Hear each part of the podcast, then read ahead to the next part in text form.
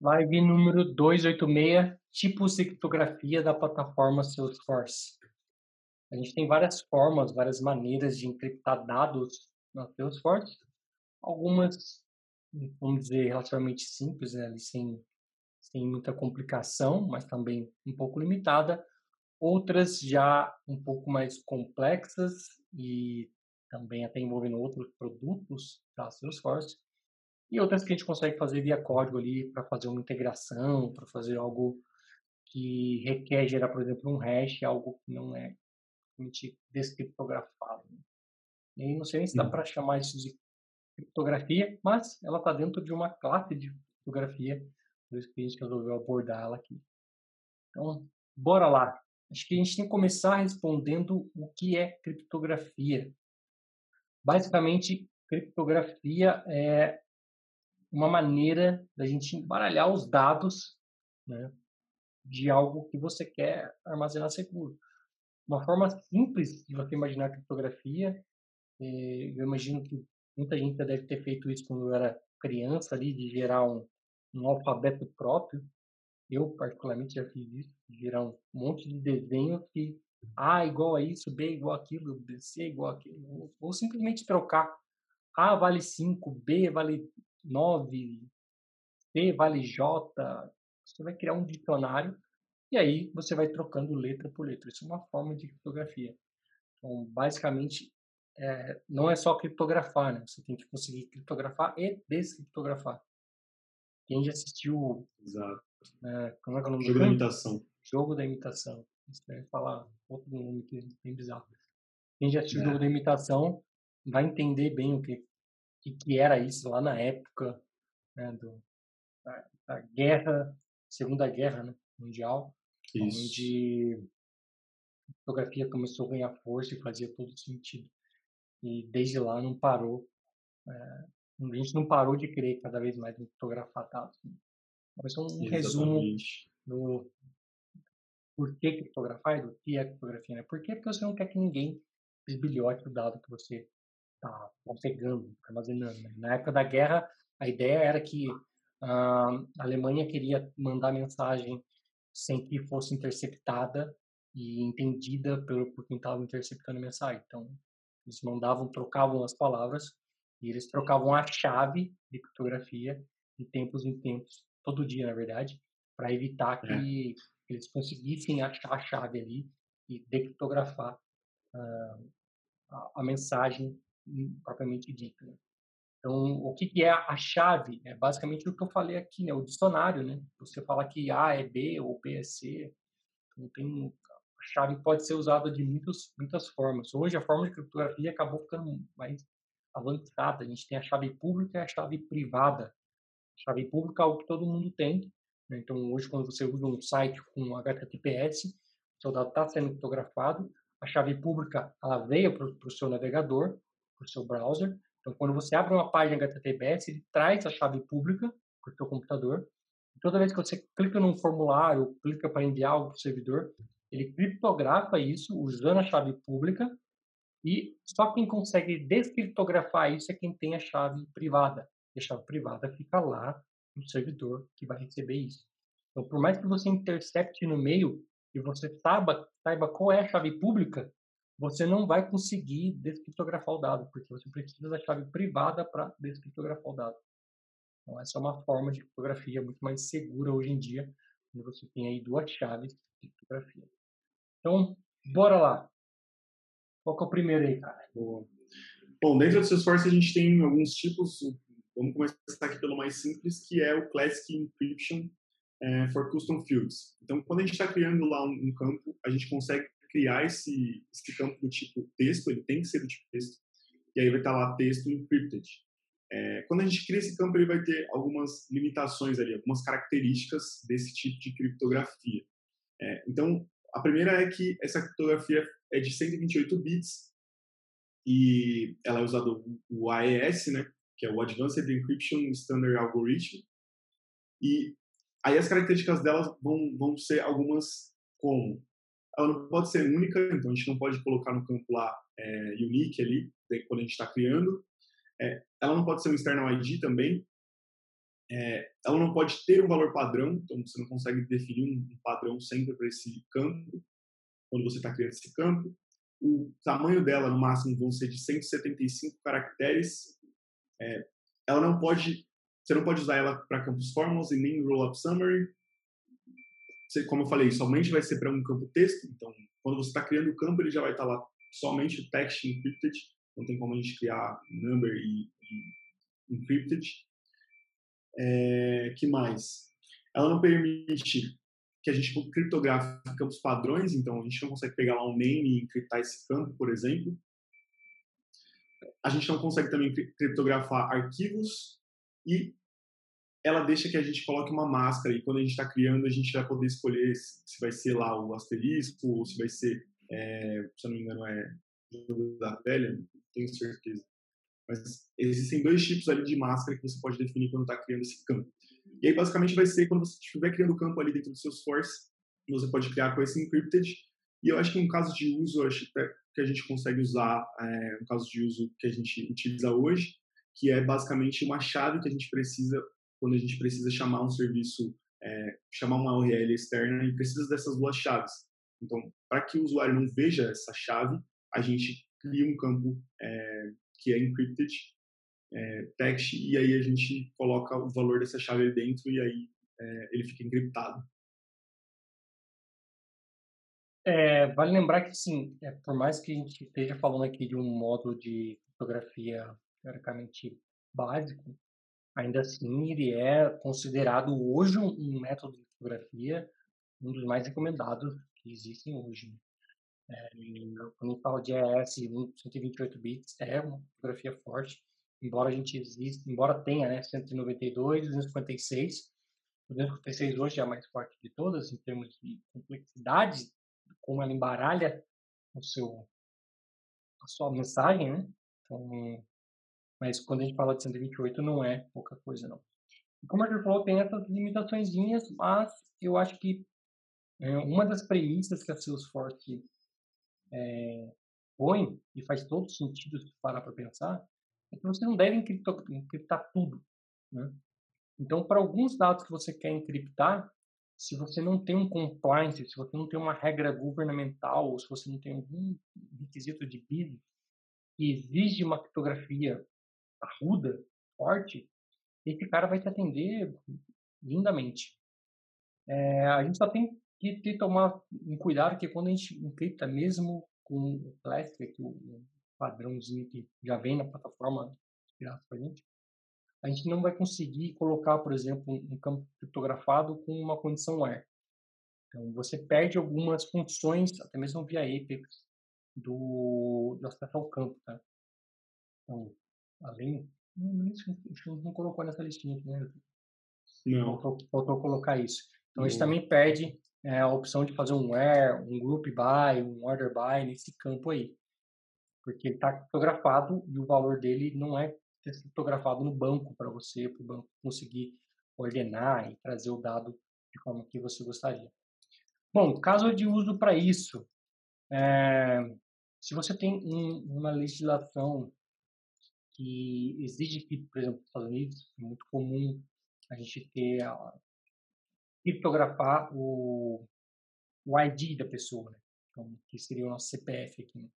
Aqui a gente não tem esse costume, embora seja muito recomendado, mas é um caso, né? Você fotografar a idade, você fotografar o CPF. Aqui no caso do standard aqui não daria para idade porque a gente não consegue fotografar um campo de data, somente um campo de texto. E aí um CPF poderia ser fotografado, por exemplo. Um, nome, não vejo se faz sentido, porque aí é aquele ponto que você tem que ver até que ponto vale a pena fotografar alguma coisa. O nome é uma coisa pública que todo mundo vai saber, todo lugar que você for, alguém vai saber seu nome. Então, qual o sentido de você fotografar o nome? Então, algumas informações você tem que tomar cuidado, né? mas outras não faz tanto sentido assim. Então, se a pessoa tem, por exemplo, alguma doença, você é uma informação que, que vale ser tratada e criptografada. Né? Isso, você não pode expor essa informação para ninguém. Então, quanto menor número de pessoas tiver acesso a isso, melhor. É óbvio que existem outras formas de você proteger isso dentro do próprio Salesforce, né? Existe a, você pode ter o Field Left Security, que você fala quem tem acesso àquele field ou não. Tem o layout, que você pode tirar do layout de página. Então, tem, tem N formas de a gente conseguir proteger ali, mas é, criptografando, obviamente, é uma forma ainda mais segura. Então, tem alguns casos de uso aí para o Classic. E o próximo a gente já vai é, para código mesmo, para o Apex. Dentro do Apex tem algumas formas de criptografia e algumas formas de hash, que não é bem uma criptografia, não sei porquê. E, e por que usar cada, cada uma delas? Né? O caso de uso que eu fiz recentemente foi uma integração com um Azure, Azure Files. O Azure Files ele tem toda uma esquemática para você conseguir gerar uma URL que você vai conversar com, com, a, com o Azure da Microsoft, só que você tem que passar, nessa URL, você tem que passar no, no header da sua requisição uma chave. E a chave nada mais é do que tudo que você colocou na URL, mais o seu login, a sua, sua chave, né? mais o seu key, o seu, o seu, o seu private, né? você tem a sua chave normal, com o seu usuário, e a sua chave de segurança. Então, você pega tudo isso, põe no bololô e gera um hash disso, põe dentro do, do cabeçalho e manda para a Microsoft. Ela chegando lá, ela faz vários cálculos para ver se o hash que você mandou bate com o que você está pedindo. Se bater, ela libera o acesso para você. Então, eu achei assim, bem chato de trabalhar com isso. Foi bem trabalhoso conseguir gerar essa, essa hash. Acho que foi uns dois dias para conseguir fazer isso funcionar. Porque, obviamente, a Microsoft não tem nenhuma documentação para integrar isso com o Salesforce. E era um requisito que eu tinha que fazer. E eu acabei batendo a cabeça e eu fui encontrar a solução vendo alguma coisa de .NET e meio convertendo ali para para Apex para conseguir chegar na solução. Mas, enfim, por que estou contando toda essa história? Esse foi meu caso de uso e para atingir esse caso de uso, eu precisei usar a classe Crypto dentro do, do Apex. Né? E basicamente, o que eu consigo fazer com a classe Crypto? Eu consigo criptografar de forma que eu consigo criptografar, aí eu usando o AES, e aí a gente tem, como eu falei, 128, 192, 256 bits. Então você pode escolher como que você quer criptografar os seus dados. Só tenha consideração que quanto maior, mais vai ser o tempo que ele vai demorar e maior vai ser o consumo de memória, heap size aí. Então, dependendo do tamanho da informação que você está criptografando ou decriptografando, você pode ter um custo é, e pode quebrar o seu processo aí, tá? E quando a gente fala em hash, a gente tem o padrão que todo developer de outra linguagem já deve ter enfrentado, já deve ter passado por isso, que é o MD5. É um padrão muito comum. E embora o MD5 ele não possa tecnicamente ser decriptado, aliás, todos os outros que eu vou falar aqui, todos os hashes, a ideia do hash é que ele não é decriptado. Né? Então você dá uma palavra para ele, ele, ele converte aquilo de forma que aquilo não consiga ser desfeito. Então, quando você quer comparar, você pega essa segunda coisa que você quer comparar, faz o hash e compara hash com hash. Então, essa é a ideia do, do hash. Né? Ele nunca vai ser decriptado. Mas o que acontece é que as pessoas criam um banco de hash.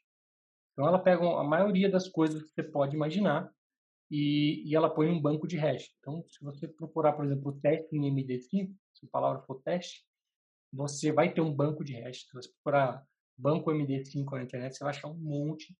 E até mesmo para os próximos, que é o, Ash, o SHA-1, o SHA-256 e o SHA-512, que são outros quatro aqui de, que permite gerar o hash. Para todos eles você vai achar um, um banco de, de criptografia. A vantagem do SHA-1, SHA-256 e SHA-512 é que você passou uma key para gerar uma criptografia. Então acaba ficando um pouco mais difícil, porque a minha chave que eu usei para criptografar pode ser diferente da chave que outra pessoa usou para criptografar. Então ela precisa saber a minha chave para daí conseguir achar no banco, é, criptografar e achar no banco qual era a resposta. Sem a chave ela não vai conseguir. Já o MD5 não tem chave, então ele simplesmente é um algoritmo de criptografia que simplesmente faz um cálculos dois e gera um resultado e por isso é muito mais fácil de você quebrar um MD5 do que um SHA-1 ou 256 ou 512. Aqui também, mesma coisa, né? conforme você vai crescendo de 1 para 2,5 para 512, maior tempo de CPU, maior uso de memória você vai ter para processar esse dado. É... Isso daria para você também, por exemplo, encriptar um arquivo. Eu já fiz isso, tá? Mas eram arquivos pequenos, então eu tinha que garantir que aquele arquivo era encriptado. Eu encriptei ele com SHA-1, é, era um arquivo pequeno, então eu conseguia criptografar e guardar o blob dele criptografado. Só que isso gerava uma certa dor de cabeça. Por quê? Porque eu tinha que descriptografar aquilo mesmo manualmente. Na Salesforce, se eu tentasse visualizar esse arquivo na Salesforce, eu ia falar, cara, isso aqui está corrompido. Então eu tive que criar uma forma de visualizar ali um, um arquivo que basicamente eu chamava um serviço especial, uma REST especial minha, passando o ID do arquivo e ele decriptava o arquivo e devolvia para o front de maneira transparente para o usuário, só que ele perdia ali o standard da Salesforce, né, que hoje, principalmente no Lightning, quando você clica no arquivo, ele abre um visualizador, ele tem a opção de download, compartilhamento, então perdeu tudo isso.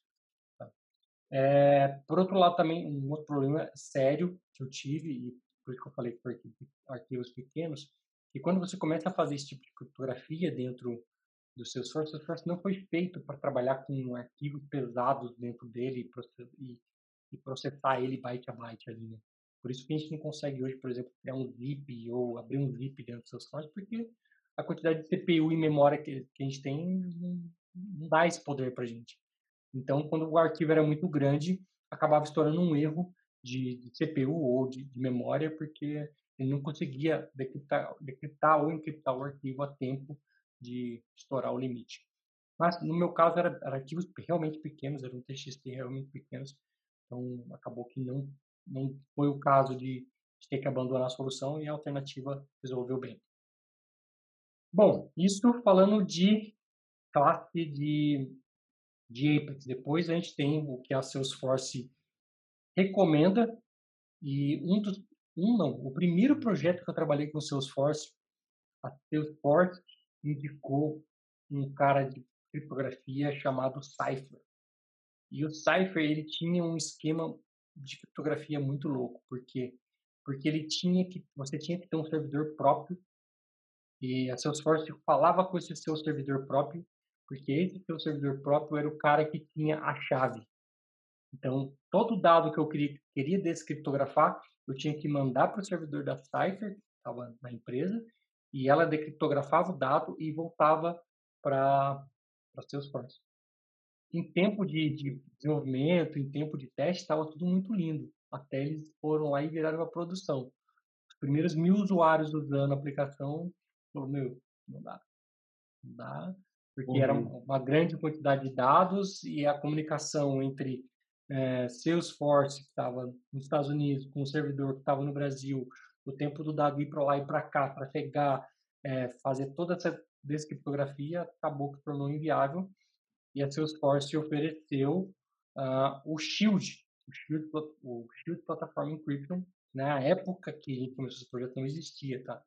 Então, logo depois que tudo foi para o ar, aí o serviço já estava disponível, a Salesforce ofereceu de migrarem para esse novo nova forma de fotografia, mas aí eu já tinha saído do projeto e não peguei como é que foi esse andamento. Então, a gente passou uh, a ter essa opção dentro da plataforma e ele também é uma criptografia que ocorre meio que fora ali do, do universo Salesforce, tá? Ele é, ele é, um produto Salesforce e ele meio que está apartado. A criptografia também ocorre num momento diferente o momento da sua linha de raciocínio né? Consultando o banco e trazendo. Então tem um cara no meio do caminho entre o banco e você, entre o banco e a sua instância. Então, toda vez que você tem um dado criptografado, ele vai passar pelo servidor do Shield, vamos dizer assim, e gravar o dado no banco. E o inverso também é verdadeiro. Ele vai pegar o dado, passar pelo Shield e depois devolver para você. O usuário final, acaba que isso é transparente, ele não vê, né?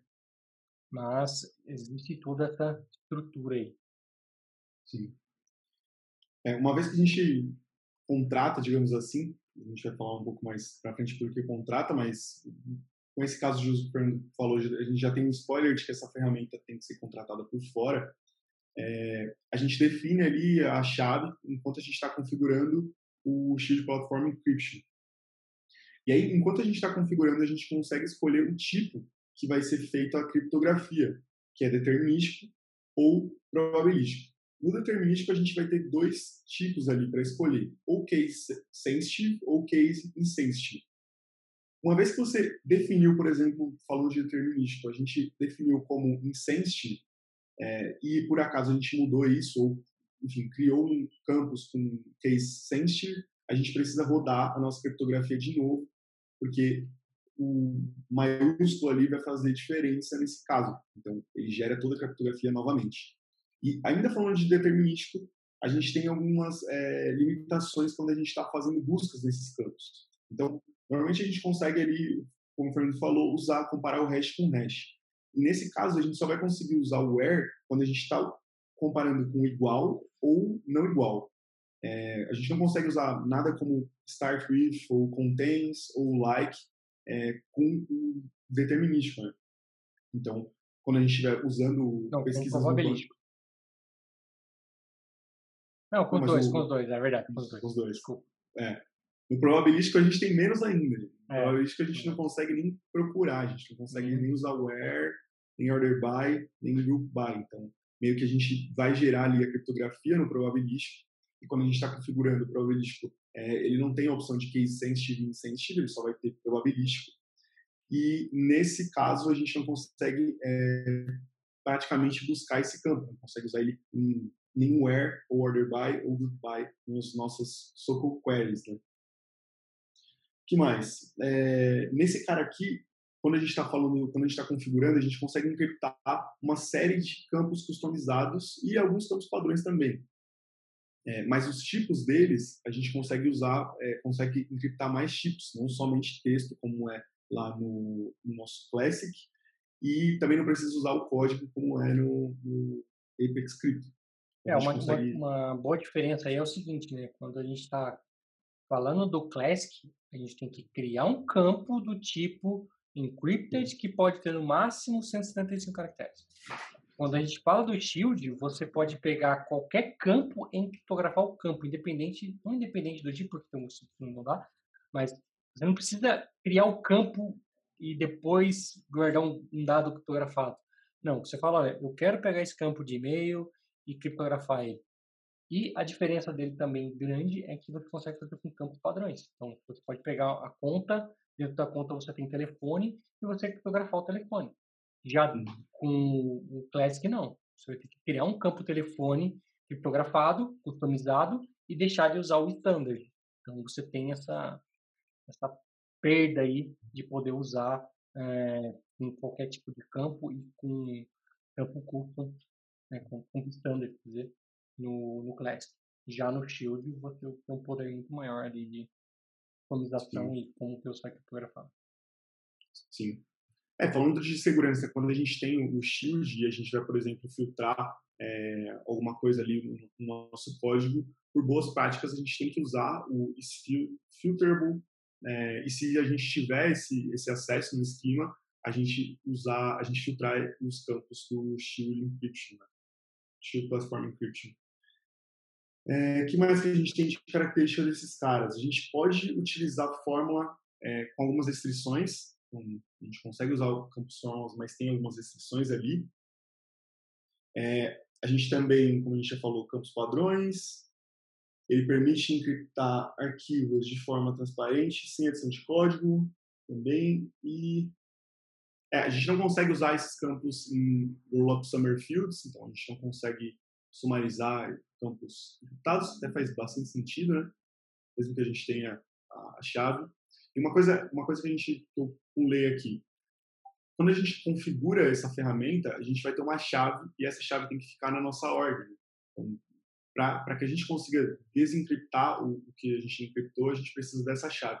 Uma vez que você perdeu essa chave, você colocou errado, enfim, por algum motivo está errada a chave, você não vai ter acesso e aí ferrou tudo, você não vai conseguir ver seus campos encriptados. Provavelmente vai ter que falar com a Salesforce para isso. Tá. Perdeu, perdeu mesmo, abraço, né? Uma das coisas que a é. Salesforce recomenda é gerou a chave, exporta a chave, então é muito simples. A partir do momento que você gera a chave, tem um botão lá, exportar, e você exporta essa chave e guarda ela com cópias possíveis que você puder ter de forma segura, porque se você, por alguma razão, sabe lá que deu na sua cabeça, você resolveu deletar essa chave lá da configuração da Salesforce, o seu dado que estava criptografado, global, perdeu. A Salesforce não tem como decriptar isso.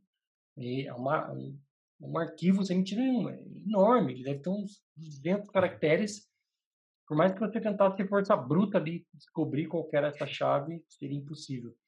Então, se você perder isso, perder essa chave, o dado que estava lá, já era. Perdeu o dado. Sim. Você vai ter que gerar uma nova chave e atualizar os seus dados novo para poder gerar ele criptografado. Mas você nunca mais vai conseguir decriptar o que já estava lá criptografado. E. Maior BOzão. BOzão, é.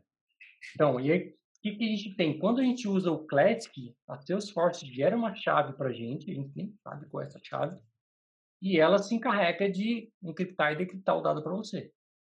Quando a gente vai para o Shield, ela gera uma chave para você por padrão, então você pode exportar essa chave e garantir a segurança, se você seguir a linha do, vamos dizer, a linha do, do sucesso, essa chave está lá, está configurada, você fez o backup quando manda, manda, manda as boas práticas, mas tudo vai correr bem. Agora, se a sua empresa tem uma política de que essa chave tem que ser alterada a cada X tempo, de que você tem que você mesmo gerar suas chaves e você pode falar assim, olha, eu quero que para o dado A use a chave B, para o dado C use a chave, chave B, C, enfim. Você consegue dizer que dado vai ser criptografado com que chave, tá? De forma que nem seja uma chave única. Então, isso você consegue no Shield, mas não conseguiria no Classic, por exemplo. Então, você consegue gerar suas próprias chaves, colocar a chave dentro do, da, da configuração do Salesforce e dizer qual dado vai ser criptografado com qual chave. Bem, a, possibilidade que você tem de criptografia aqui é muito maior, o poder, obviamente, e é por isso que ele chama, inclusive, de plataforma encryption, né? Não é à toa. Né? Sim, exatamente. É, outra característica também é que a gente não consegue mascarar os campos encriptados, então, diferente do que a gente faz lá quando a gente cria um campo é, usando mais básico, digamos assim, a gente não consegue aqui mascarar os nossos campos. E uma última também, uma última limitação, se eu não esqueci nenhuma no meio do caminho, é que a gente perde também a possibilidade de usar algumas ferramentas Salesforce.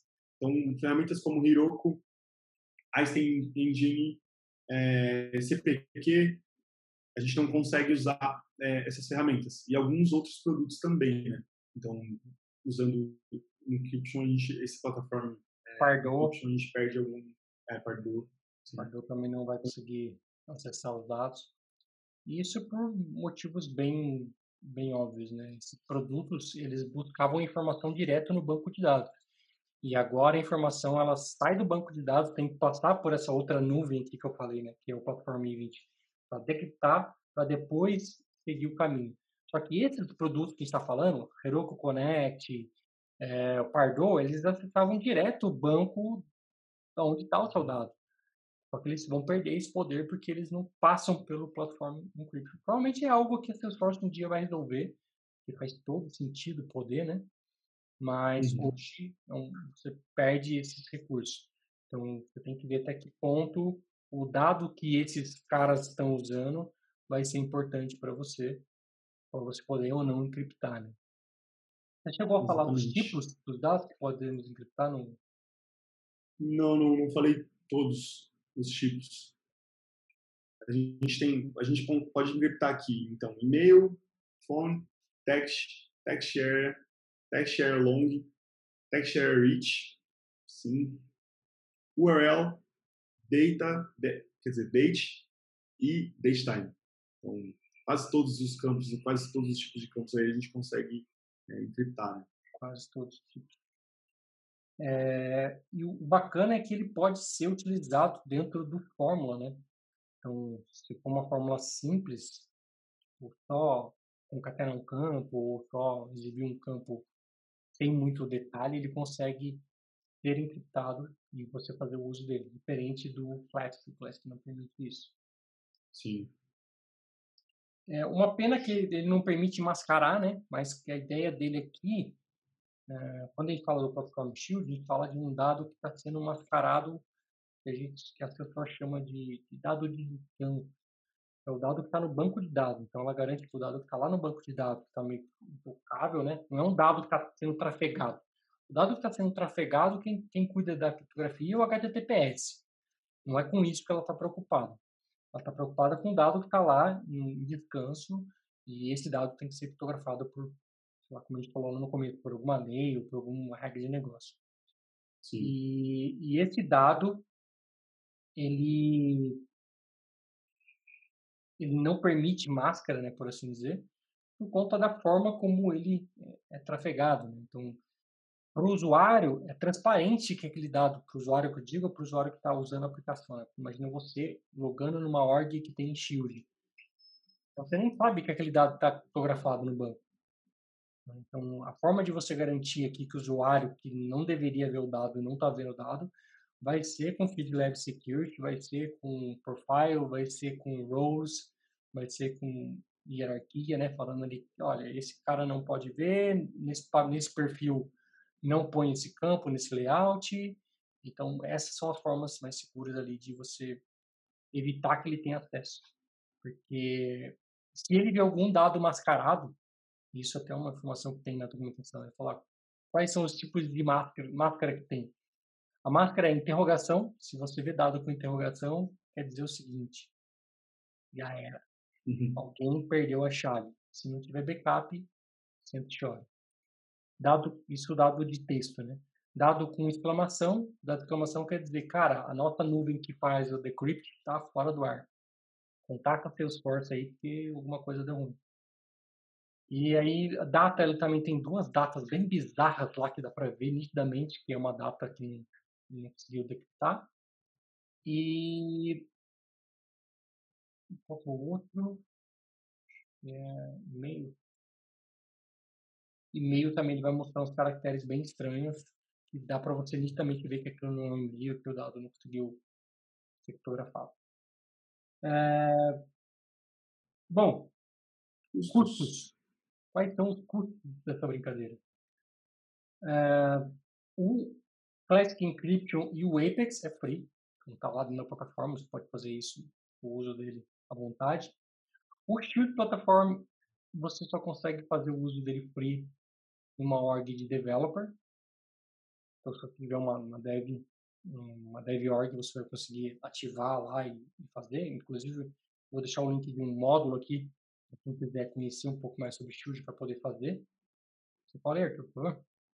Mas, Paulo. em termos de custo mesmo, eu não sei te dizer, tá? Teria que ter uma ocupação da Salesforce, mas é um produto pago e, sinto dizer, não é um produto muito barato, até porque tem um, novo serviço, uma nova nuvem rodando ali por trás. Então, é como se você estivesse contratando uma, uma nuvem adicional para o seu contrato, tá? Como Exato. eu falei lá no começo, a Salesforce não recomenda a gente sair encriptando todos os tipos de campos. Se vocês olharem esse módulo aí, primeiro, uma das primeiras coisas que ele fala é justamente isso. Você tem que ter um discernimento para saber é, o que você vai encriptar o que você não vai. Então, o primeiro ponto é, é sentar com os stakeholders, sentar com o pessoal que, né, que você está definindo o projeto e ver, de fato, quais dados precisam ser fotografados. Que é óbvio que o usuário fala, não, eu quero encriptar tudo, quero tudo protegido. Mas não é o melhor cenário. Imagina que se você encriptar, você não vai conseguir fazer uma cláusula where, você não vai conseguir é, fazer um agrupamento. Então, eu lembro numa, na última consultoria que eu trabalhei, eles estavam migrando para o Shield. Eles usavam o Cypher, estavam migrando para o Shield. era um banco aqui no Brasil. E eles estavam tendo justamente esse tipo de problema. Porque queriam, por exemplo, é, criptografar o CNPJ. Só que cheio de consulta no banco de dados que usava o CNPJ, porque o CNPJ era a chave para achar a empresa. Então, o cara digitava na busca o CNPJ e queria achar a empresa. Mas como que você vai digitar o CNPJ na busca e achar a empresa, sendo que o campo é criptografado? E aí alguém da empresa deu ideia, mas e se a gente tiver um campo com o CNPJ criptografado e um campo sem, CNPJ sem estar criptografado. Então, por que você quer criptografar o campo? Né? Então, são essas coisas que falta um pouco de, de discernimento de saber, de fato, qual dado precisa ser criptografado. Então, Sim. é algo que não tem uma regra, não tem um certo ou errado. Vai muito da empresa mesmo, de fato, saber qual dado ela quer criptografado. Ou legislação, que é aí onde pega mais mesmo. Legislação que, que você tem que ter um time de compliance para poder falar, olha, esse dado obrigatoriamente precisa estar criptografado. Não tem uma desculpa para não criptografar esse tipo de dado. Mas outros dados não, não faz sentido. Né? Por que, que você vai criptografar sexo? Por que você vai criptografar nome? Por que você vai criptografar a data de nascimento? Algumas informações que são, não fazem sentido você criptografar. Né? É... É, outro ponto para finalizar aqui é que a plataforma já oferece todas as boas práticas de segurança por padrão. Então, HTTPS, né, chave de fotografia, HTTPS extremamente forte, isso você já tem sem ter que pagar nada por isso. É, a questão de evitar tipos de, de invasão com XSS e outras vulnerabilidades, já está lá também. Porque a maior, maior razão para você querer fotografar um dado é querer proteger o seu dado. Né? De forma que Sim. alguém mal intencionado ter acesso ao seu dado, ele não consiga utilizar o seu dado. Essa é uma das maiores razões para você proteger o seu dado. Além, é óbvio, de compliance, como a gente falou.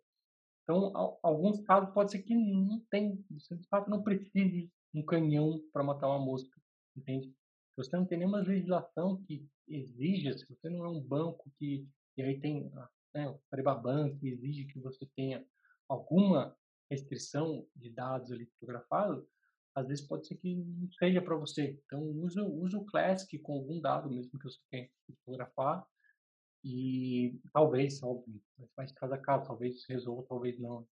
Uma data Sim. que você tem que fotografar, aí não vai ter jeito. Usar o shield ou jogar uma data no campo texto e depois fazer alguns cálculos malucos. Bom, uma outra parte que não estava no nosso script, mas que eu acabei lembrando aqui, é, que tem, inclusive fala nesse módulo, é que a Salesforce, ela troca a chave, então imagina o seguinte, a Salesforce ela tem um, um todas as chaves estão num servidor. Né? A sua chave que você sobe lá ou que ela gerou para você está num servidor. Esse servidor, ele tem uma chave dele. Então, esse servidor tem uma chave e essa chave ela é gerada a cada release. Então, isso é uma outra coisa que a cada release muda. Então, toda release a Salesforce gera uma nova chave para esse servidor. Então, a sua chave está encriptografada com uma chave que a Salesforce muda a cada release, para garantir ainda mais a segurança. Né? Então, nem a chave que ela usa para criptografar a sua chave é qualquer chave. É uma chave que ela chama, como é que ela chama? Ela, é uma chave que ela é gerada através de um equipamento físico mesmo, né? um hardware que gera essa chave, me engano chama HMS, e, e ele vai para um pendrive que aí é colocado no, no servidor, e, e isso é guardado e mudado a cada release. Então isso também é importante saber que o seu dado, mesmo a sua chave, está bem guardada dentro das suas sources. Que dá para você confiar dentro do, do que você está tendo ali. Inclusive a chave de fotografia básica, que é o Classic, ela também é guardada dentro dessa, desse espacinho que está fechado a sete, sete chaves ali. Beleza, pessoal? Isso. Faltou só colocar o link aqui do, do, do documentação. Acho que vale uma olhada também. E é isso. Amanhã é dia de Candzon, continuando nossa saga de se preparando para a certificação de JavaScript. Então, forte abraço, vejo vocês amanhã às 9h41. Tchau, tchau. Falou, galera.